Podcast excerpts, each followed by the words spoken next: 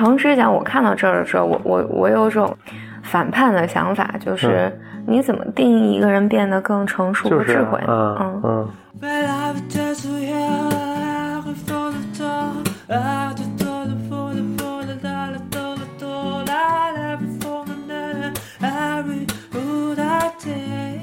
Welcome to another episode of Blow Your Mind，两个人的公路播客。大家好，我是峰哥和峰，我是简丽丽。我们今天继续给大家讲欧文亚龙这本书《给心理治疗师的礼物》。是的。我们讲到第几章了呢？我们呢，终于来到了下半本。嗯。然后我们今天会讲四十一、四十二和四十三。好。嗯嗯。我的嗓子有点哑，就是最近用嗓子太多。OK，大家也包容一下，我现在嘴里还含着那个润喉糖。行，那就请简丽丽勉为其难，这个带病给我们讲讲。啊，这三章放在一起呢，是在讲死亡啊，所以听起来会很难受了。嗯，是，呃，欧文亚龙，因为他是那个呃存在主义的嘛流派的，所以他们就研究，就或者他们一个核心的思想就是研究死亡，呃，无意义感、自由。还有一个，反正四大四大主题，嗯，人人生的四大主题，嗯嗯，孤独，嗯，就听起来都很丧，都很丧，对对对，嗯，然后所以亚龙在在这儿开始谈到死亡这件事情，它整体上呢来讲呢是说，这个对于死亡的恐惧呢会追随我们的一生，就一辈子你都害怕死，嗯是，然后为了面对。就是应对死亡这件事情呢，你就会设立很多防御，就你会发展出自己各种各样的办法来否认死亡这件事的存在。嗯，但是呢，对死的这种恐惧，人是一直都有的，它就会在你的梦中啊，或者白日梦中、噩梦啊等等这种里面去凸显出来。嗯，然后呢，就是说，因为我们在讲心理治疗嘛，就是有一些治疗师呢是很害怕讨论死亡的。多半是因为，就是这个这个话题实在是太大了，所以治疗师是不敢触碰的。嗯，所以有的时候治疗师在做咨询的时候，当哪怕是病人谈起死亡这个议题，治疗师也会有意无意的把这个议题扯回到日生活中其他的症状上去，因为这样我做治疗师就不用不用面对我自己对于死亡的那个恐惧了。就说他避而不谈，是因为他自己对这个也没。处理好也没接受，对，是这意思吗？对。但是呢，这个亚龙是这么说的：心理治疗是对个体生命过程和意义的深层次和全面的探索，所以死亡呢是必谈的，嗯，就是不能被忽略的。然后他在四十一章用了，这是很短的一篇，他用了一句话来结尾，他说：“就很多思想家的结论是讲说。”你能学会很好的生活，就是学习能够如何很很好的死去。哎，就跟那孔子说的什么“未知生，焉知死”那个，哎，对对对，差不多一个意思啊，就先要学会生活，再学会。你学会生，就学会死了。对，大概是这意思。嗯。然后在第四十二章呢，亚龙开篇讲了一个托尔斯泰的小说，叫《伊凡·伊里奇之死》。嗯。说这个人呢是个品行卑劣的一个地主，然后在痛苦中面临死亡，但是呢，在生命结束之前，他突然意识到，就是他这么害怕死，嗯，是因为他一直生活的很糟糕，嗯嗯，然后这种洞见呢，就给他的生命带来了巨大的变化，嗯，于是呢，他在他人生最后的日子里，就活得平静而富有意义，是他自己从未体验过的状态，嗯。哎，要是说这个生活的很糟糕，应该就不怕死了，就已经这么糟了，就破罐破摔呗。怎么说都说得通嘛。行，反正这这是弗洛伊德说的是吧？咱们不跟弗弗洛伊德 argue 了。这这个是亚龙说，亚龙说伟大的思想家们都这么讲。哦，行，就活得越糟，反而不想死了，就害怕或者还想翻个盘儿。好，好像还不不是想分盘的意思，是是我觉得我没有很好的活过，嗯，然后呢，就死亡这件事情让我心惊胆战，然后但是如果你活得很好，就是什么死而无憾，可能反正这是怎么说都说得通，反正大思想家都把这俩连，认为这个有一定因果关系，那就那就先姑且这么说吧。嗯。嗯亚龙在后面举了一些例子，因为亚龙一直是和这种濒临死亡的病人一起工作的，他就是说看到很多病人在面临死亡的时候发生了很显著和积极的个人变化，嗯。觉得他们变得更智慧了。嗯。然后就是对一些生活中细枝末节不重要的小事儿就没有那么在意了。这个就有点像那个乔布斯，他当年不是被诊断出癌症，嗯。然后他说这每天早上刮脸的时候，一看看着镜子，想哇天，就是面对死亡，真是你会觉得这其他事儿都不重要，就是、嗯。或者你会更专注在那个就那几个重要的事儿，比如对他来说就是做出特别了不起的产品，改变这个人类跟技术的关系什么的。难道不是家庭？对。对他来说不是，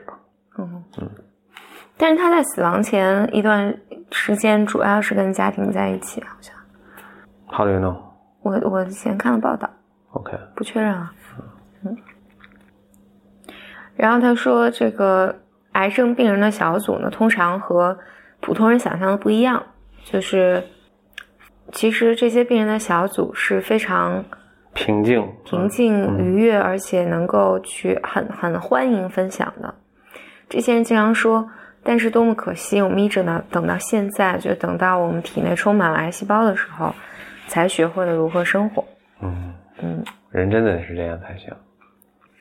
然后他又谈到说海海德格尔谈到过两种存在模式，一种叫做日常模式，一种叫做本体模式。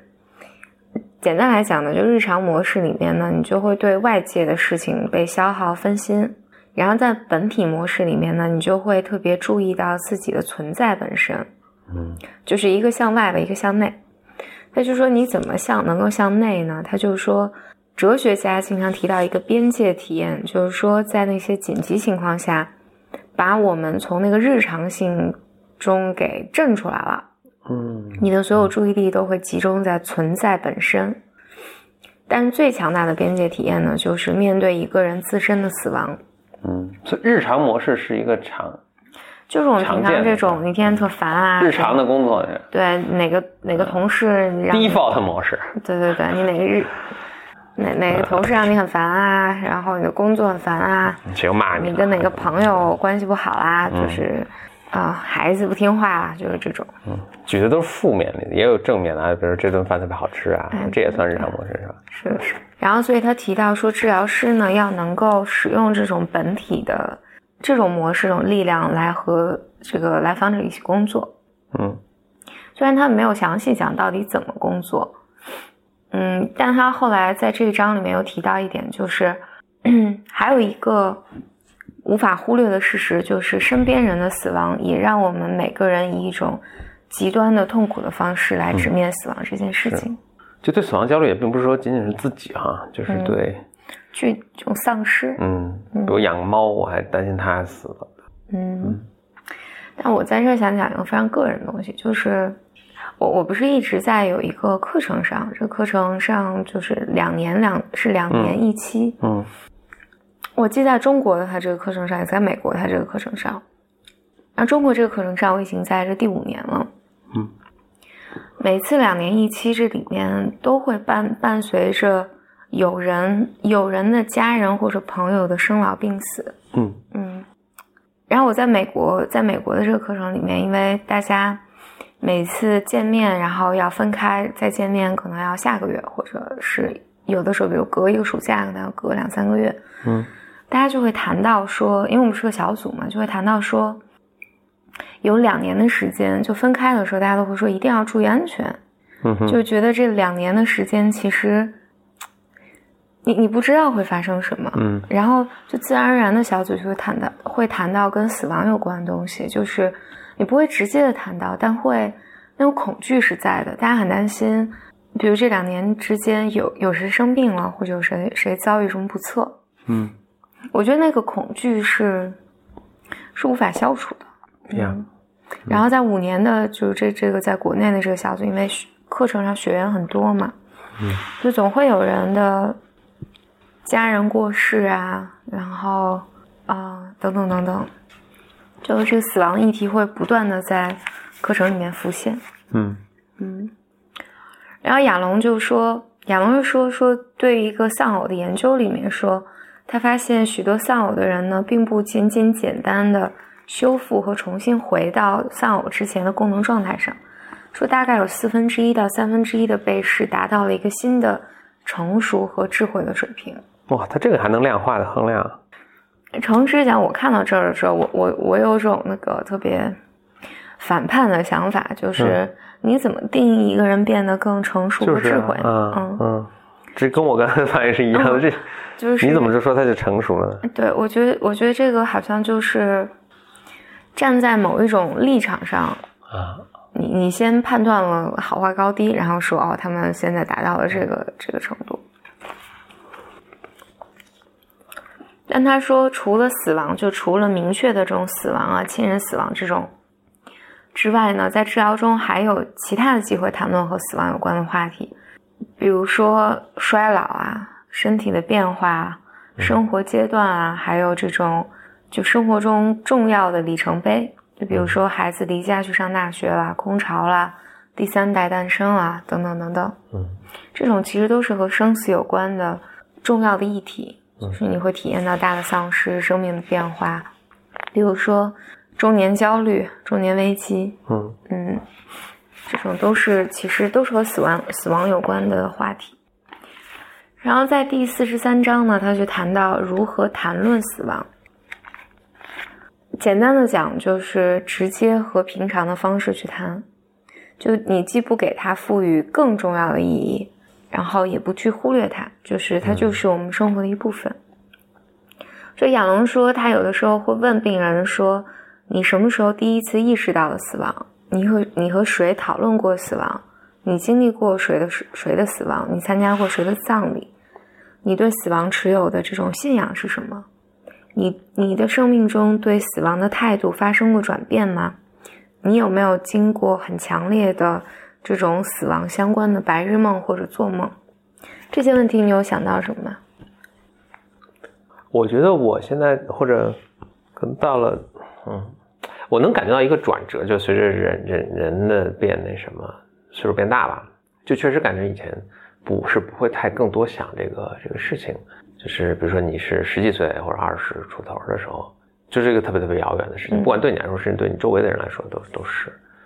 那现在逐渐就。就觉得这是一个就没那么遥远了，就会考虑。我那天跟一个前同事一起聊，他就说到他的什么小学、初中同学都有好几个、好几位去世了。后来我一想也是啦，因为你同学一两百人，可能加起来从小学开始，肯定按照概率也会有。嗯，呃，只是你听到没听到的事情。嗯，就突然觉得这个事情还挺挺接近的。然后另外就是，反正你活这么多年，你肯定经历过那个。就可能跟你直接有认识、直接有交集的人的的死亡，反正我是经历过那么一两个吧，是有感觉。我想起在那个我更小，就以前听到说，就说可能更多是西方家庭吧，但是现在中国家庭可能也是，就是他们小孩就是能够呃，就开始有点懂事的时候，可能家都会养个什么狗啊、猫啊什么，从小开始养，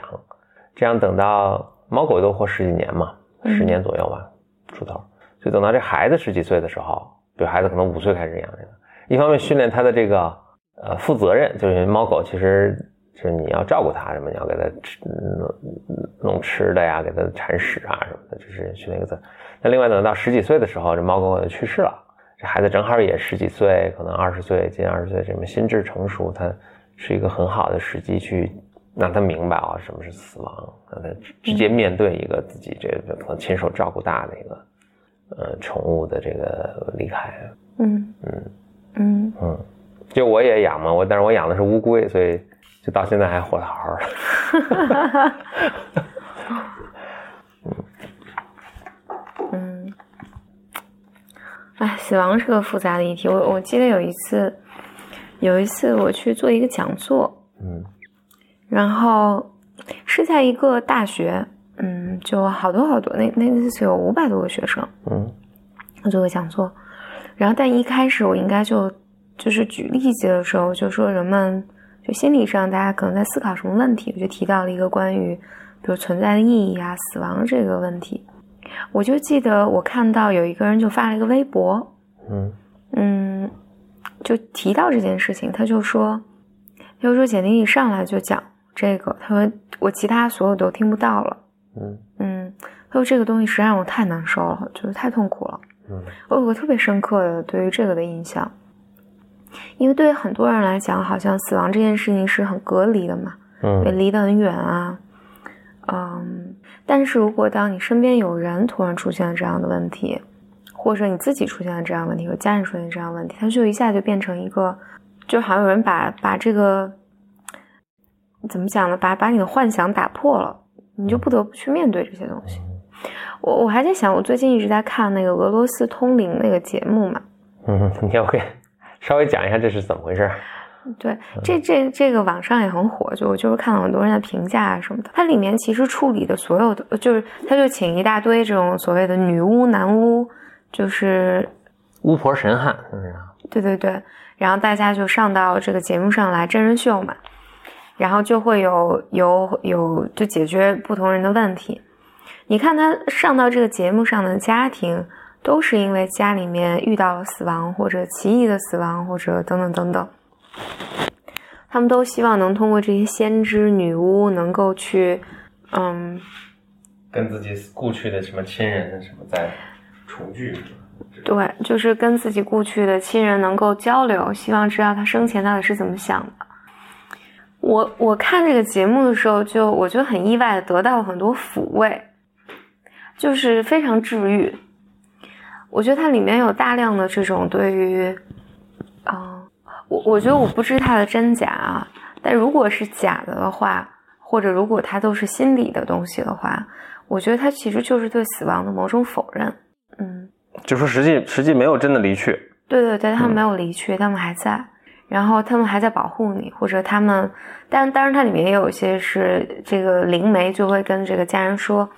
说你要放他走，他现在因为你你你对他的这种牵挂，你不放他走，他其实很不好，他没法投胎了啊，没法进行下一步，就帮你去放手等等等等，就好像他们还在，嗯，嗯。然后就很有趣啊，嗯。我自己是从小到大就做大量的和死亡相关的梦，倒不是白日梦就是梦。嗯。然后亚龙说，对治疗的建议是，他说这种对焦虑进行平静的、普通平常的这种分析呢，会减轻焦虑感。然后你可以帮病人去对这种恐惧进行细分，你去询问到底对死亡的恐惧之中是什么让你最害怕。大家通常通常会会讲到说对死亡过程的恐惧啊，对仍然活着活着的人的担心，然后担心死后之后生命以及对消亡的这种这种担心。但是呢，当治疗师能够比较平静的讨论死亡的时候，病人呢也能觉得就是这是一件可讨论的事情，不是一个会把你我都吓坏的一一件事儿，他就更能够去主动的谈起死亡这件事儿。另外一个亚龙谈到的就是说，对死亡的担忧经常会和性连接在一起。嗯嗯，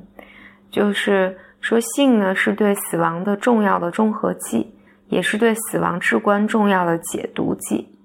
他说，一些病人呢在面临重大的死亡威胁的时候呢，是会突然变得有性的想法的。包括法文中说“性高潮”这个词呢，叫做“小死”。嗯就是你在性高潮中放弃自我，减少孤单痛苦的意味，就是此时孤独的我融入了我们之中。他举一个例子特逗，他说有一个那个癌症病人嘛，他其实是很严重了，恶性肿瘤，他来找咨询师，因为他完全的这个人完全的就是爱上了他的这个医生，就包括那个。他要去做一个检查，这检查对他很重要，就是要告知他现在病到什么程度了。他说他根本不在意这个那个检查这个过程，然后他所有脑袋想都是穿什么好看，